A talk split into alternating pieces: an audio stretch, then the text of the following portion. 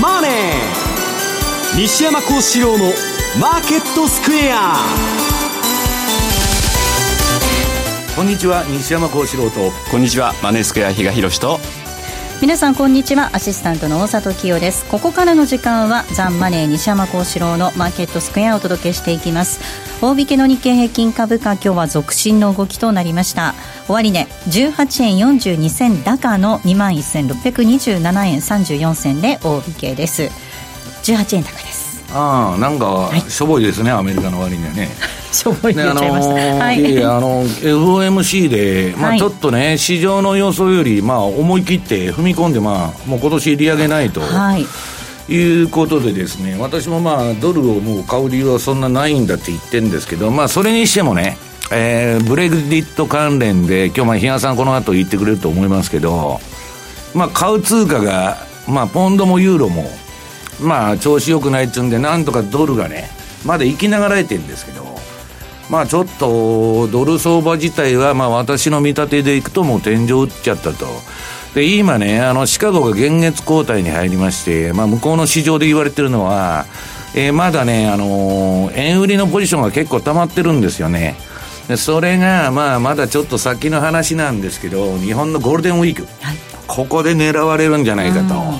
いうことで、まあ、誰も経験したことのない10連休相場どうなるのかということも今日はお話ししたいと思うんですけどね。はい。えー、ドル円です。この時間110円の7879です。まあ、比嘉さん、FOMC 受けてドル安にということにはなっておりますが。ただ、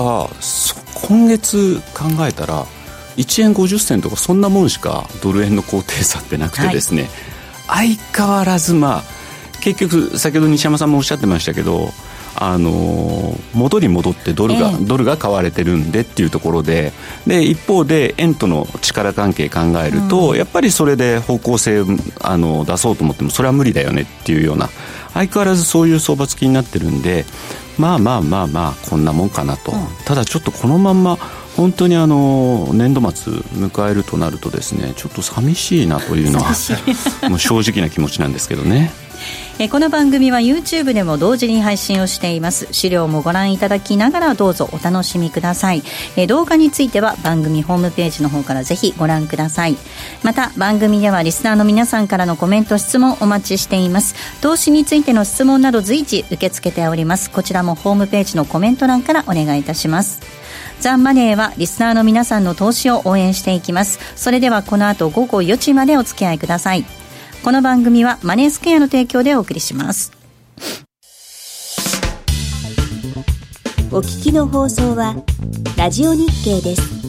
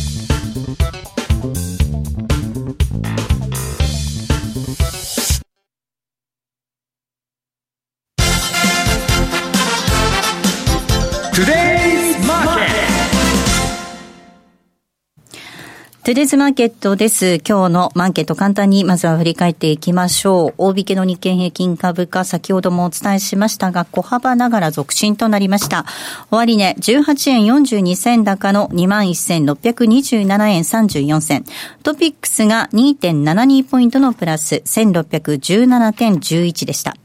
え東証一部売買高概算で13億6559万株、売買代金が2兆6254億円でした。値上がり銘柄数1392、対して値下がりが653、変わらずは95銘柄となっています。東証一部売買代金のランキング、トップソフトバンクグループでした。そして2位にソニーが入っています。3位がキーエンス、以下任天堂、東京エレクトロン、武田、三井住友、村田製作、ファーストリテイリング、トヨタと続いています。トップのソフトバンクグループ、今日は3%近い上昇で、11,270円で大引けでした。業種別の道落率見ていきましょう。今日は33の業種のうち上昇したのが25業種でした。上げ幅大きかったのが石油です。それから工業、海運、えー、その他金融、機械などとなっています。一方、下げたところで下げ幅大きかったのが、えー、エーザイの影響大きかったでしょうかか医薬品です。そして水産保険銀行などとなっています。エーザイなんですが今日はストップ安で売買成立の動きとなっています。それから為替の動きです。え、ドル円がこの時間110円の7778、ユーロ円が126円の0409です。ユーロドル1.137780あたりで推移しています。では、比嘉さん、マーケットのポイントお願いいたします。はい。まあ、今週の注目は、まあ、市場が見てたのは FOMC だったかなというところではあるんですけれども、まあ、FRB メンバーがですね、出してきた経、この先のですね、経済予想というのを見ると、やっぱ GDP, GDP なんかも2.3から2.1に引き下げたり、雇用も3.5、12月の段階で言ってたのが3.7%まで失業率上がると。まあ、物価に関してはほぼほぼ、0.1%ちょっと下げたかなっていうぐらいのものだったんですけれども、まあ、同時に発表されてる、まあ、あの、このところ、これ意味ないみたいな感じになってますけど、ドットチャートですよね。はい、もう明らかにこれを見ると、今年は利上げなしというようなところにですね、うん、2.25から2.5のゾーンにもかなりの人が点を打ってるんで、まあ、従来であれば1回あるかないかっていうようなところから、まあ、0回と。さらにはですね、やっぱあのバランスシートの縮小ですかね。5月から縮小ペースを減速しても9月には終了するんだってかなり、あの、明確に、はい、あの、タイムスケジュール言ってきたなと。まあ、どちらかというと12月ぐらいまでにまあ終了できればいいよねっていうのは市場は考えてたので、うん、そういう意味ではかなりそういう意味であの突っ込んだですね内容だった。だから FOMC メンバーはアメリカは不景気になると思ってるということですね、うん、まあそうですよね。うんまあ、そういった部分からですね、えーまあ、ドルがちょっと売られたというところではあったんですが、さりとてあの10年債の利回り、もう見てても節目の2.5っていうところでは、まあ、下げが一服したかなというところなので、まあ、さらなる110円割れとかっていうところになると、やっぱり利下げになるんじゃないの？というようなことが出てこない限りはですね、なかなか今ちょっとそこまでは突っ込めないのかなと。いう感じですね。で、まあ、一つちょっと気になったのがですね、ここに来て、またあの、2年債、10年債の長短スプレッド、えー、縮んできたというところあります。0.128ぐらいまでですね、昨日の段階で10年債マイナス2年債の利回りというところまでまた縮小してきたんで、これ、まあ、この状況がまた、あの、続くようであるとですね、そのうち、またあのーイールドカーブおかしいんじゃないのという話が出てきて、それでまあドルの上値を抑える要因にはなってくるかなという気はしています。で、もう一つなんですけども、まあ、ブレクジットここまで来たらもう触れざるを得ないでしょと、はい、わわけわかりませんって。かつて あの、昔からこの番組放送でもね、はい、もう好きにしなはれみたいな言い方をしてたんですけど、の政治になってますよね。イギリス議会すごいですね、見てると面白いんですけど ある意味ね。それはそれで面白いのかもしれないんですけど ただ本当イギリス国民もそれただあの笑い話には使えないような状況になってきててですね結構今あれですよ。あの200人、200万人が撤回の請願を出してるというような、はい、あの、感じになってきて、で、議会は10万人以上の署名を集めた請願については、討論もしなきゃいけないらしくてですね、まあ、これ、だからまた、一旦また議会でこちらの話しつつ。結局ね、イギリスだけでなくて EU27 カ国が全員賛成しなきゃいけないんでしょ？話のまとめに、相手もおることですからね。はい。で、まあ今日、EU 首脳会議、はい、首脳会談の結果がですね、うん、朝発表されて、はい、まあ2段階ですか、うん。えー、3月29日というふうに言われたタイムリミットは、とりあえず4月12日までは、はい。えー、延命と。うん、で、あの、イギリス議会がメッシュの協定案を可決するんだったら、5月22までは延期するよというようなですね、うん、あの、あれも出てたんですけれども、ただこれだけ2年以上にわたってですね、何にも変わってないんですよ。これ3週間伸びたからって、何かこれでドラスティックに変わるかっていうと、厳しいでしょいや、だからイギリスはね、アメリカの前の覇権国で、うん、アメリカもね、戦争するのに、えー、ブッシュシニアの時代、あの、湾岸戦争やりましたけど、90年代の頭にね、エリザベス女王の許可取って戦争しとったんですよ。それまでイギリスの許可がないと戦争もできなかったと。で、よその国から何か言われるっていうことはないわけですよ、イギリスは。自分中心に、まあ中国もアメリカも、イギリスも自分中心に世界回ってんで。大英帝国ですから。ええ要するに、その交渉なんていうのはなんか、我々から見てるとすごいのんびりしてるなと。大丈夫かということになるんですけど、まあそういう国なんですよね。いやだからあとはですね、BOE の声明文の中にもあったんですけど、はい、企業は EU 離脱への準備が不足してるっていうようなことが書いてあったんですね。うんはいえー、っと、人によってはですね、割とまあ金融もですね、フランクフルトの方にですね、移動させたりとかっていうような話も聞こえてはきてるんですが、その他の企業じゃ全般を見ると、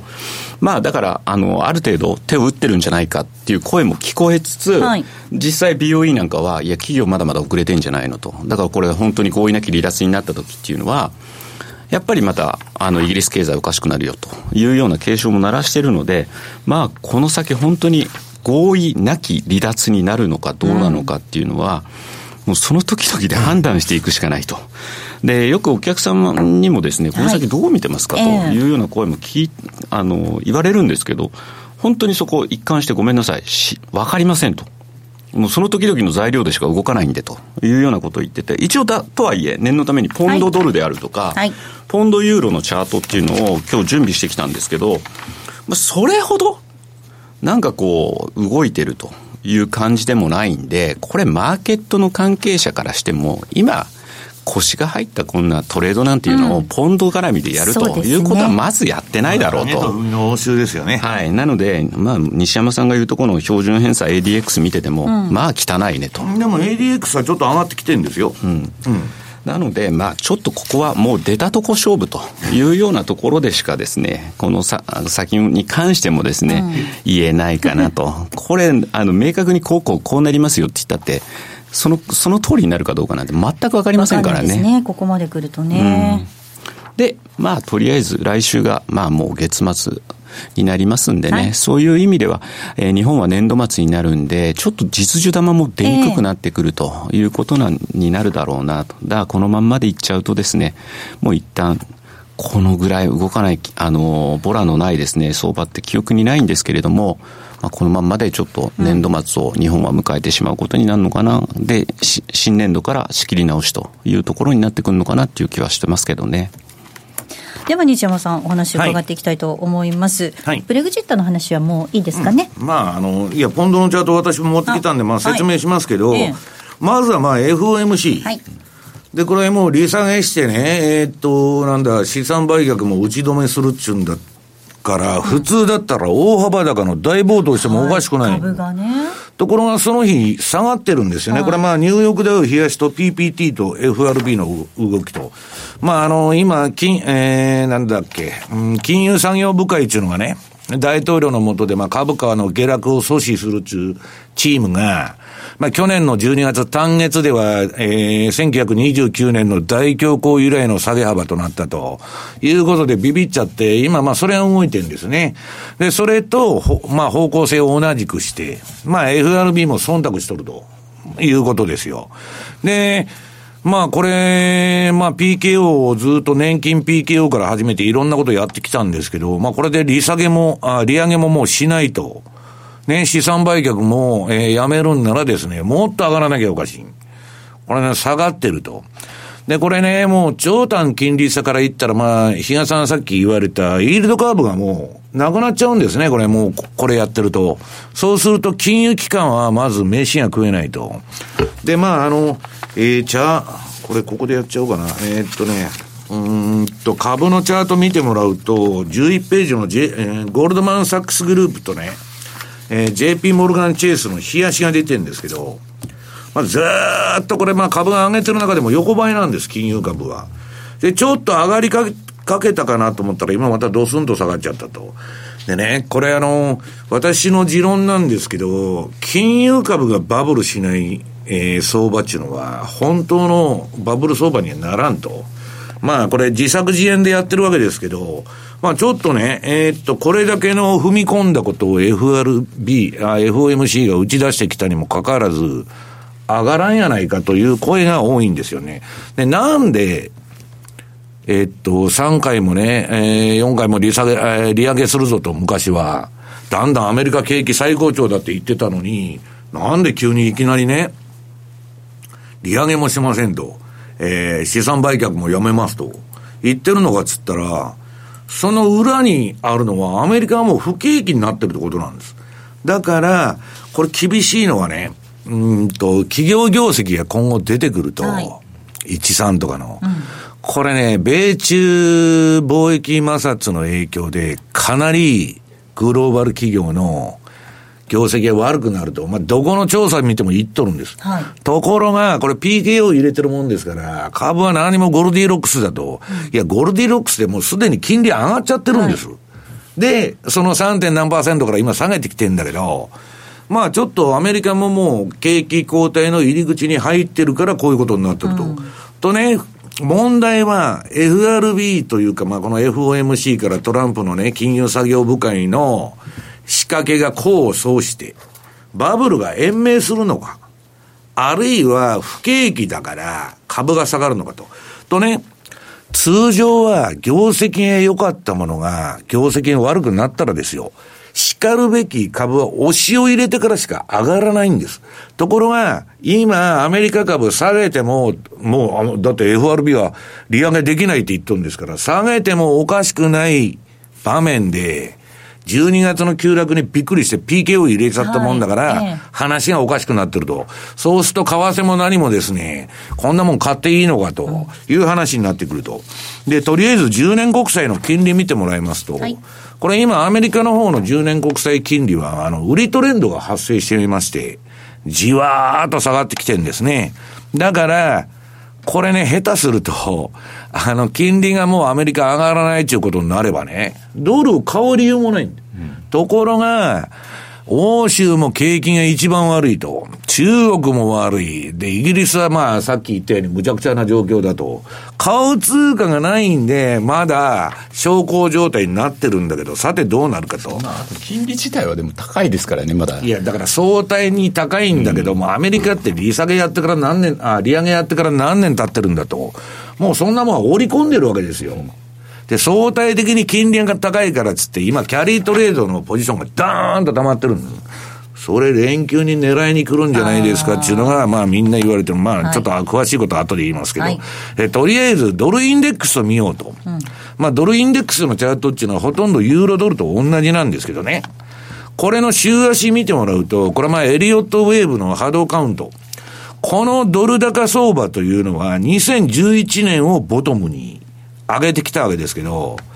まあ私のカウントではですね、もう2016年の末、2017年の頭に、これ綺麗に5波動入れまして、天井をつけとるんです。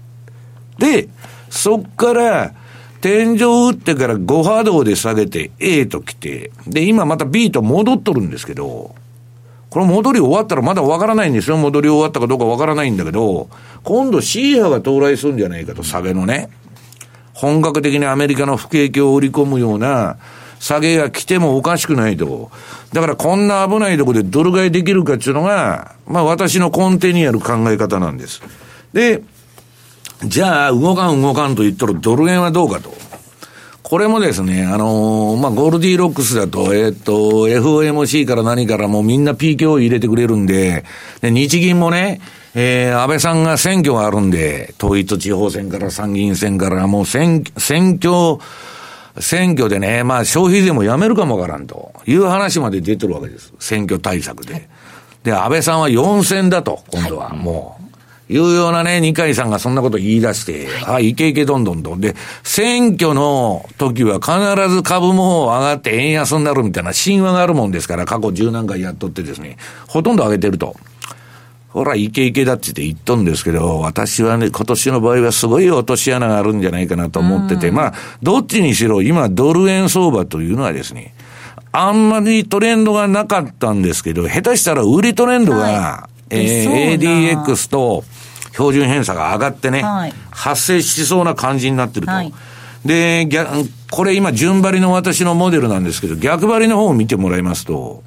これはですね、111円の57銭で売りシグナルがもうだいぶ前に出てまして、はい、まあ順調に下げてると、うん、いうことで、私はまあドルを買うような事案にないんじゃないかと。で、ポンド円。はい、まあ、ポンドしか動かないっちゅうんで、まあ、誰も参加してないという為替市場の中で、まあ、ポンドだけちょっと賑やかだと。ところが、このポンド円のチャートを見てても、まあ、ADX が上がって、標準偏差下がっとると。これはまあ、よく言ってる片肺飛行ですね。で、どっちか言うと、下げの、うん、えー、目の方が今高くなってると。はい、一応 ADX が上がってるんで、えー、いうことなんですけど、はい、ただね、これも順張りやってるよりも、この逆張り、次のあの ATR チャンネルトレード、逆張りの。これ見てるともうすでに売りシグナルが、このポンド円もですね、147円の何十銭かで、えー、売り、80銭か。これ値段書いてあるんですけど、えー80銭です。うん、これで売りシグナルが点灯しまして、まあ、売ってたらいいと。はい、でも、押したら買い、えー、吹いたら売りみたいなですね、相場が延々続いてると。うん、いうことでですね、はい、まあ、私はドルはもう、私自身の考えで言うと、まあ、ドルインデックスの先物を見る限りね、すで、にドルっていうのは天井売ってんだと。で、今、下げ相場の中の戻したら早戻しでどうのこうの。で、ダイナミックに下げないのが、日野さんが言うように、このだ、ぼやーっとした相場になってんのは、買う通貨がないと。で、その代わりにね、カウンターでちょっと金が上がったり、はい、ゴールドがね。まあいろんな現象が裏では起きてるんですけど、まあそんな感じの相場ですよね。ドルも天井、これ株も天井の可能性っていうことですね、いや、だから私はね、あの、株もドルもね、まだバブルが延命する可能性あるんですよ。はい、トランプが、えー、株を非常にまあ選挙戦に向けて来年の気にしてるということが、もうずっと報道されてますんで、彼はね、えー、っと、バブルの延命にかけとるわけです。とりあえず。で、トランプの今も、あの、自慢できる点は、経済がいいということで、俺のおかげで株が上がってるって言ってるわけですから。で、その12あ、去年の10月から12にかけて何やってんだと、おい、パウエルクビにするぞという話になって、パウエルもビビって、こんな対策打ってるわけじゃないですか。はい、もう見え見えに政治の干渉を受けてるわけです。何が中央銀行の独立性だと。ね。右向け右の話ですよ。で、その中で、トランプとしてはですよ、仮に相場が暴落してもですよ、うん、あれはあの FRB のパウエルっていうアホな男が利上げを始めたからこうなっちゃったんだと、いくらでも言い訳考えとるわけですね。で、彼はまあもともと反ウォール街なんで、まあウォール街の連中を政権に呼び込んではクビにしてると。はいええ、で、そんなもん俺の知ったことがって最後は言うに決まっとるんですよ。そうすると、ウォール街が今心配してるのは、株がもし急落とか暴落になった時にね、トランプはリーマンショックの時のように救済を打つのかどうのか知らんという可能性はあるわけです。だからまあ、あの、ちょっとね、その、トランプの政策を今潰そうとしている民主党からなるから全部軍産複合体で、その後ろにいるのはウォール街なんですよ。そいつらが弱ってくれた方が、トランプは政治的には8年やるんならですよ。動きやすいっていうのはありまして、まあそこら辺がね、ウォール街のさ人たちは不安だっちゅうんですけど、はいはい、そもそもね、そんなことよりも、えー、っと、この、バフェット指数見たらですね、これ何ページだ？えー、っと、10ページ。こんな割高な水準からね、バブル延命って言ったって、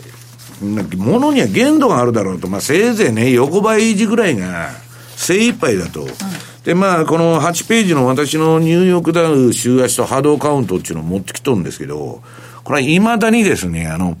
去年の高値、えー、っと、10月の頭だったっけ ?10 月の3日ぐらいでしたかね、うん。これを抜かない限りは、このヘッドショルダーですね、三尊天井疑惑っていうのが残ってまして、まあ、買うに買えないと。このニューヨークダウンが高値さえ抜いてきたらですよ。そこからまたまあ買おうという人も出るんですけど、こんな危ないとこ買えるかというのが、ファンド税から個人から、今みんな売ってると。で、買ってるのは自社株買いの人たちだけということになってきてるわけです。その自社株買いについてはこの後のコーナーでお話聞いていこうと思います。はい、ここまではトゥレーズマーケットをお送りしました。お聞きの放送はラジオ日経です。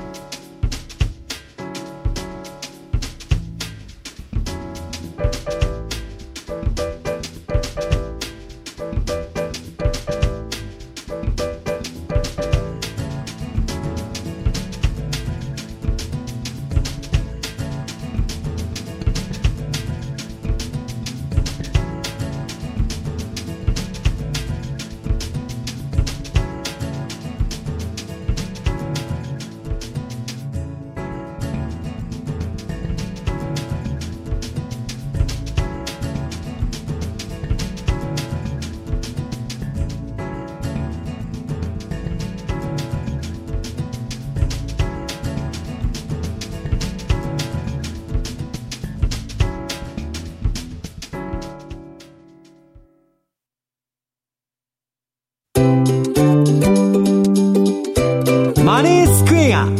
トラリピーボックス。トラップリピート。トラップリピート。僕の名前はトラリピトラップリピート。トラップリピート。それを略してトラリピー。ト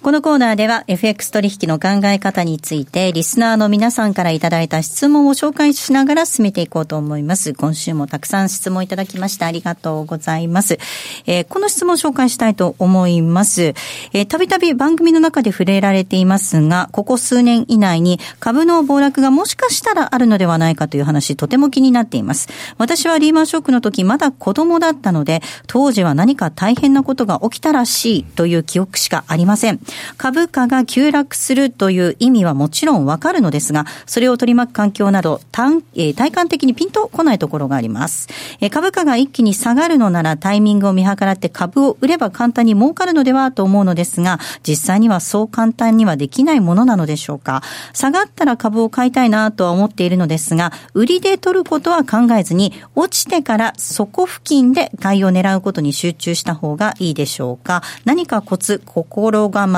があれば教えてくださいと、い、ただきました。まあ、ピンとこないというかね、みんな構えてないから暴暴落っていうのは起こるんです。みんなが警戒しとったらですよ、暴落っていうのは起こらない。なぜならみんなヘッジするから、ビックス指数買ったりね、ドル円買ったり、あ、えー、円買いしたり、ヘッジをみんな用意してるときは来ないんですけど、まあ、ぼーっとしてですね、大体あの、暴落前ってぼーっとしてるし、暴落が起きてね、一文なしになってもぼーっとしとるんですよ。人間ってそういうもんなんです。何もやることねえと。ああ、下がっとる下がっとると。まあ、この10連休にもね、そういうことが起こるかもわかりませんけど、はい、あーって見てるだけなんですよ。うん、で、準備ができてないっていうのはどういうことかっていうとね、えっ、ー、と、ちょうどまあ、チャート持ってきましたんで、ニューヨークダウ冷やしと、ボラティリティ、株っていうのは、じりじり上がってドスンと下がるという傾向を持ってるわけです。その変動率とね、株価の上下動の関係で言えば。で、これドル円とかのキャリートレードもそうなんです。でね、このチャートに何が出てるかって言ったら、ニューヨークダウと一緒に書いてあるのが、これオプションのボラティリティ。これ今じわーっと上がってきてるでしょこのオプションのボラティリティが天井をつけて下がってる期間は、もう株はもう買ってほっといたらいいんです。で、下が、下の緑の線もう一つは。これアベレージトゥルーレンジっつって、1日の最大値幅の14日平均の線が出てる。この ATR も天井打って下がってる期間は、ドル円も買っていいし、ね、5ドル円も買っていいし、株も買っていいっていうのは基本的なパターンなんです。ところが今ね、もうオプションボラティリティがすでに上がって、ATR もなんか底打って上がりそうな感じになってきた。このボラティリティの変動を見てないと、暴落に引っかかっちゃうわけです。で、よくビックス指数が上がったとかいうのは、結果的にね、あの、下がったから株がバーンと上がるだけで、この2種類のボラティリティ、あるいはまああの、私がやってる標準偏差でもいいですけど、これが上がってきたらね、やばいということなんですね。これ、比嘉さん、20代の女性から質問をいただいたんです。まだ子供の時だったっていうことですね、リーマンがね。今、だからアメリカの運用者がみんなミレリ、ミレニアル世代っつって30以下で、リーマンショックも知らんやつが、アマゾンさえ買っといたらと、アップルさえ買っといたら、毎年2013年以降6割ずつ上がっていくと。運用楽勝じゃないですか。あとだってプログラム組めるかどうかだけなんじゃないですか、そういう経済云々よりも今は。いや、まあだからその、そういうね、もう物理学だとかね、えっと、数学ができない人はファンドに採用されないと、で、大体人間がもういなくなっちゃってるわけですから、うん、ディーリングルームから。まあだから、えー、そういう時代は私は去年の10月で終わったと宣言してるわけです。はい。えー、ここまではトラリピボックスをお届けしました。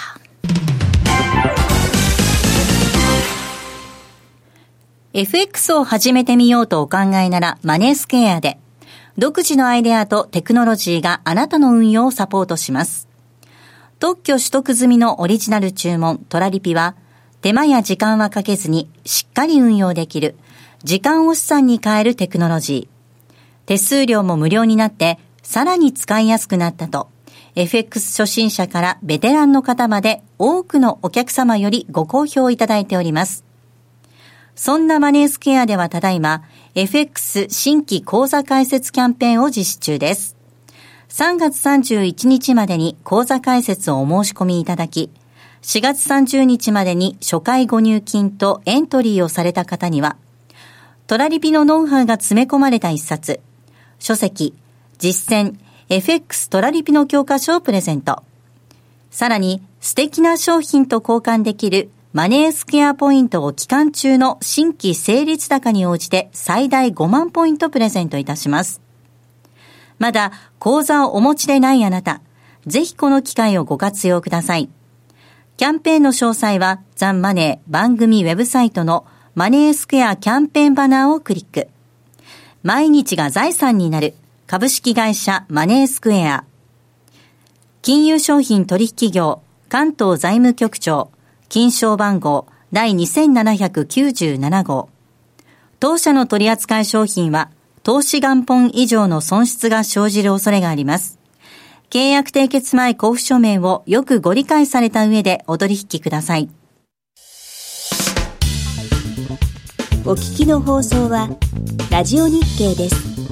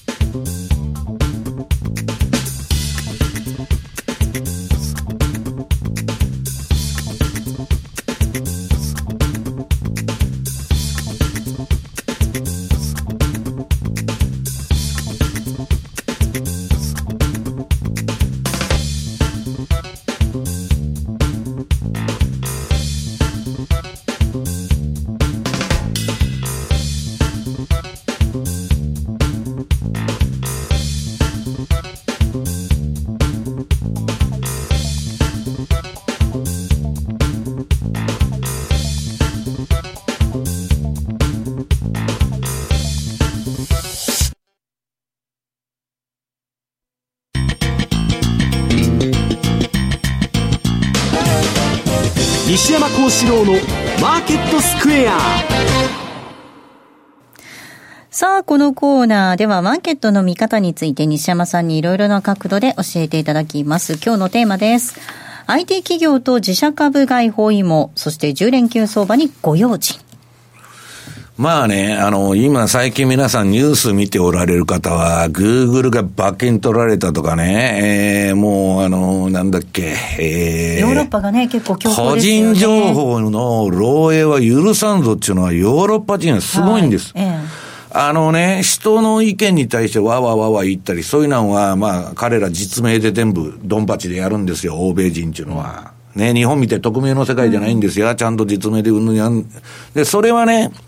まあ議論の中で別に反対意見もあったり、それは全然問題にならないんだけど、個人情報を漏洩するっていうのはけしからんと。で、まあその代表企業がまあ CIA と組んでやってる Facebook が、まあ矢面に立って、最近いろんな広告のあれやめると。で、Google はね、えー、敵対する企業の広告は流さないとか、えー、まあいろんな悪事がばらつきとるわけですよ。で、その中で、まあ、ヨーロッパで法案ができたり、あの、イギリスで、えー、そのデジタル法案みたいなのができたり、日本もね、アマゾンが、えー、1%還元やったら、コート類が、えー、アマゾンと楽天にすぐ入っとると。ハイテク企業に対する、まあ、IT 企業ですね、はい、当たりがきつくなってきてると。うん、そうするとね、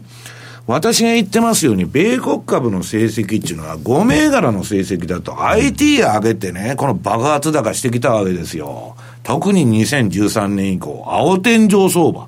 ね。第二の IT バブルなんです。それを、その、もう持っていけなくなってるじゃないかと、そういう IT を買い上げるっていう動きに。はい、で、もう一つはね、これはまあ共和党内でも意見が割れてるんですけど、はいあの、自社株買いけしからん運動が起こってるんです。はい、で、この貧富の格差がひどくなって、まあ、あの、民主党で言うと、まあ、あの、高齢にもかかわらず、またサンダースが手を挙げて出てくると。なるほど。でね、まあ私はね、アメリカで社会主義的な動きがね、出てくること自体びっくりなんですけど、あの、3億総右翼のアメリカで、どうなってるんだと。そのぐらい貧富の差が激しいわけですよ。で、要するに自社株買いけしからんと、そのトランプ減税のおかげでね、設備投資なんかしたって儲からないもんですから、アメリカの金利が2.5%しかないってことは、2.5%しか、あのー、なんだっけ、投資しても儲からないということを意味してるんです。は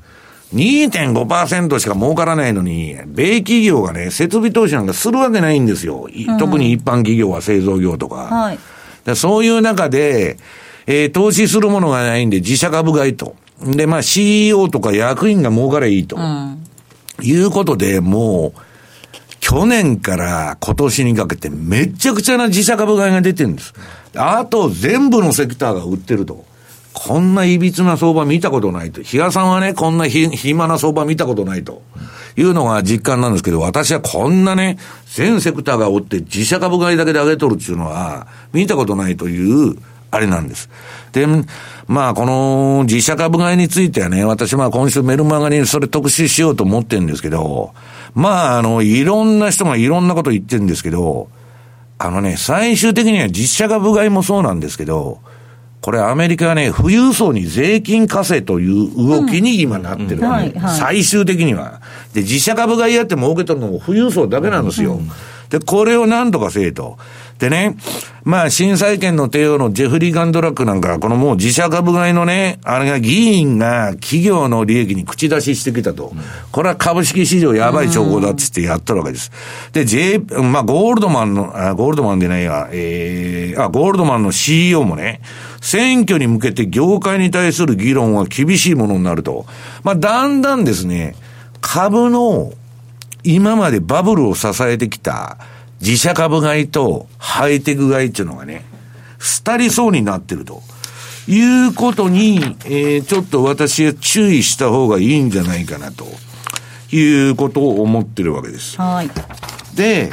えー、っとね、これあのー、まあ、米国株は5銘柄の成績っていうことで、まあ、ビッグファイブとね、SP495 の比較とかもう何回もこの、この番組で出してきたわけですけど、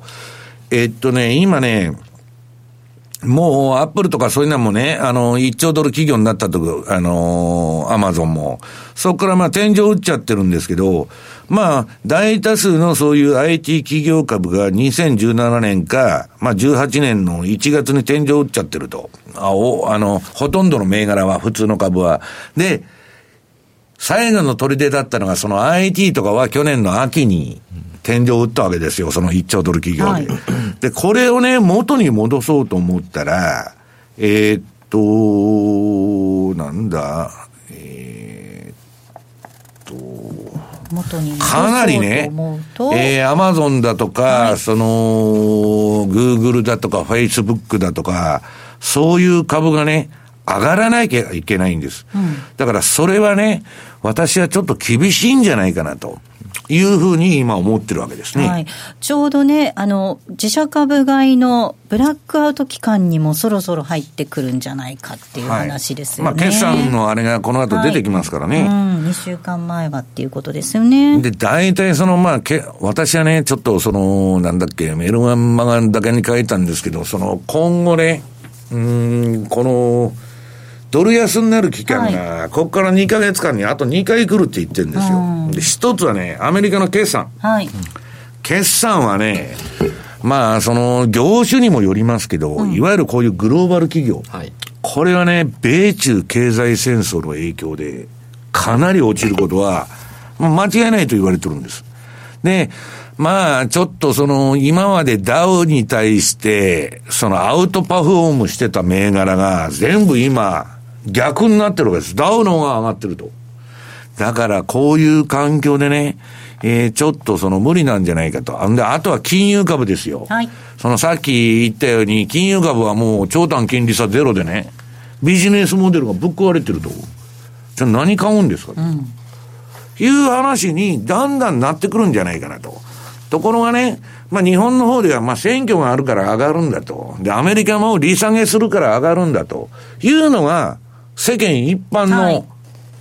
あの意見なんです。うん、で、リーマンの前もそうやって言っとったら大丈夫だ大丈夫だと、サブパラビューなんかびくともせんと。みんないつでも言ってるわけです。で、失業率も低いじゃないかと、アメリカ。日本もほとんど完全雇用で人手不足だと。ということは、私に言いましたら、逆にもうピークなんです、それは。うん、ね、これ以上下がりようのないとこまで行っちゃったの。じゃあ、あと何が残されてるのと。要するにね、ピークで日本、あの、人間っていうのはね、将来に対して一番希望的観測を持つわけで、この状態が3年も5年も8年も10年も続くと。だから暴落が起きるんです。だ、まあだから、私はですね、えー、このさっきの質問の方のように、まあ、売ってもいいんですけど、あの、それはね、テクニカルにした私はこういう相場感述べてますけど、テクニカルが売りにならない限りは売りませんよ。で、まあ今、結構売っとるんですけど、はい、そう言いながら。あとはね、あのー、いやいや、売りシグナルになってるものがありますから、あとね、要するにその、うん、下がったら買うっちゅうんですけど、はい。それはね、まだまだ先の話です。まだ先ですね。QE4 が出ないとですね、ただインフレになってたら、スタグフレーションになってたら、QE4 もできませんので、その辺をもう万事休すなんです。だから私はこのね、利上げを止めちゃうっていうのは、来年以降は怖いなと。だってもう、えー、っと、貿易戦争はやってるわ。金利上げるの止めちゃったらですね。で、えー、人手不足でしょ？メキシコ人のその移民止めちゃってるわけですから、給料も上がってきて、だんだんコストプッシュしてですね、おかしくなっちゃうんじゃないかなと。いう懸念があるわけですね。先ほどあの為替が大きく動くかもしれないタイミングということで、アメリカの企業決算がっていう話ありました。それともう一つ、その日本の10連休っていうのもちょっと注意しないとですよね。これはですね、10日も市場閉めちゃうなんていうのは、おおよそね、金融の世界で、まあ、はっきり言ってアホがやっとるんじゃないかと。いう話なんですよ。で、大体10日間もため、あの、止めて、売りも買いもできないと。はいうんで、5月7日でしたっけ ?6 日開けたその日の時に、はいね、寄り付きに商いが殺到するんですよ。コンピューターのシステムエラーっていうのは、集中注文だとか集中的にデータがバーンと来るから起こるんですよ。一体何考えてんだと確か当初はだから、えー、と4月ぐらいからかな？なんかちょっとテストやっとくって言ってましたよね。いやテストやろうが何しようがですね。でデータが集中したらまずいわけですよ。でねじゃあねこういう人もいるんですよ。売ったらいいじゃないかと、はい、連休前に、えー、全員が売りに来たらドールドになるわけですかこの市場、ね、何考えてんだと。売ったらいいってどういうことだと。で、大体ね、その日本の連休中に今度はメーデーっていうのがあるわけです。はい、5月1日に。あれね、まあ、ヨーロッパはみんな社会主義ですから休みますから、そういうのもやばいわけです。要するに、リクイディティの低下、流動性の低下っていう意味ではですね、まあちょっとですね、えー、やばいんじゃないのと。ねしかもまだポジション、円売りのポジション残ってるっていう話でしたもんね。だから、シカゴは、その、ドーンと溜まってるんで、私が投機筋の親玉ならですね、うん、ね、当然仕掛けようと思うわけですよ。そりゃそうですよ。投機筋っていうのは、ストップロスハンティングが最も得意な戦法なんですから。だから、ポジションの偏りを突かれるかもわからないという、うん、まあ、必ずそうなるって言ってるわけじゃないんですよ。そういう懸念があると。うん、だから、えっと、市場っていうのは、いつでも買える、いつでも売れるという条件を提示してあげないと、はいうん、なんだよ、その、休日だなんだかんだみたいなね、日本の都合でしょ、それも。だからまあ、ちょっとその、なんだか大丈夫なのかなという懸念がね、どうなんですか、比嘉さん。いや、業者としては。構えておきますよ。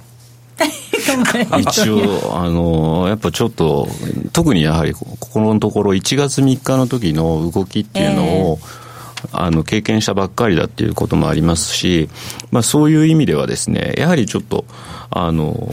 監督官庁もかなり目を光らせるというようなことにもなってくると思いますんで。ね目光らせるんだったら休まなきゃいいのになんて思っちゃったりしちゃいけないんですかね。いや、だから、市場を閉めるっていうのはね、はい、良いことじゃないと いうことは私は言いたいわけです、ね、まあ、そんな市場だと、確かに外国人もなかなか入ってきたいと思わないっていうことですよね。うん、いや、だから、日本閉まっててもねシシカゴだとかシンガポールとか、他で売る手はいくらでもあるわけですよ。で、代わりにね、日経平均売れないから、えー、ドル円で円買いすりゃいいわけですよ。えーそういう、その歪みが市場に生じるという可能性が高いということですね。はい。えー、ここまではマーケットスクエアをお届けしました。マーケット投資戦略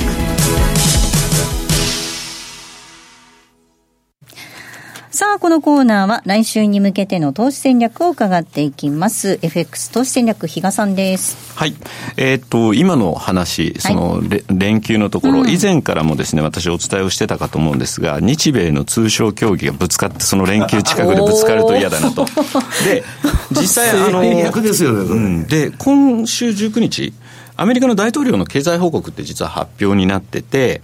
まあやっぱりそれなりにですね、あのよく西山さんもおっしゃってますけど、アメリカ FTA って言葉相変わらず使ってるので、はいはい、そういう意味ではじゃあどういった交渉でないんですか、うん、じゃなさそうですね。じゃないんですね。為替も含むと。うん。で、ただ、そうは言ってもですね、今回ね、自動車市場への言及はしてなかったらしいんです。なので、まあ、ここでちょっとほっとしててもいいのかなと思うと、何もね、これは怖いな黒字のほとんどは自動車じゃないですか。そうなんです。で自動車問題ですよ、早い話が。だから結局これがまた絡んでくる。トヨタがいくらアメリカの方にですね、工場で、はい、あの設備投資を増やすとかっていうのも出てても、まあそうは言ってもまだ足りないというようなところになるので、ちょっとやっぱりこの10連休絡みでこのイベント、これはやはり怖いなというのは、あの引き続きお伝えしておきたいのと、まあ来週以降なんですけど、はい、とりあえずまた9位です。9位。はい。はい、えっ、ー、と、中央銀行の政策決定会合が、来週はですね、はい、えー、ニュージーランド控えておりまして、うん、まあ、現状維持だと思うんですけど、あとはまあ声明文ですね。ここのとこちょっと、あの、ハト派的な声明文になっているので、あの、どうなのっていうところはあるんですが、ただ、先週、えっ、ー、と、21日か、昨日発表された GDP も、まあ、市場予想は下回ってましたけど、それでも悪くはないよねっていう言い方もできたので、そう考えたらですね、少しまたその声明文でですね、あの、買いの部分がですね、持ち込まれてもおかしくないかなと。特に今、ニュージーランドドルドルなんかで見てると、ちょっとこれ、買いのトレンドが発生しそうな、あの、形状にもなってきてるんで、そういう意味でもですね、引き続きニュージーランドドル円75、77というところをコアレンジとしてですね、まあ、買いから仕掛けてみても面白いかなというふうには思ってますけどね。確かにちょっと円高に触れる、ドル円で円高に触れる局面があっても、ニュージーランドしっかりしてたりとかする。そうなんです、そうなんです。ですよね。はい。で、あの、そこそこ値幅が出てるので、うん、そういう意味では回転が効く通貨ペアという言い方にもなるかなというふうに思ってます。はい。ここまでは投資戦略お届けいたしました。さあお送りしてまいりました。ザンマネー西山幸四郎のマーケットスクエア。そろそろお別れの時間です。今日ここまでのお相手は？西山幸四郎とマネースクエア比嘉宏と。大里清でした。さようなら。この番組はマネースクエアの提供でお送りしました。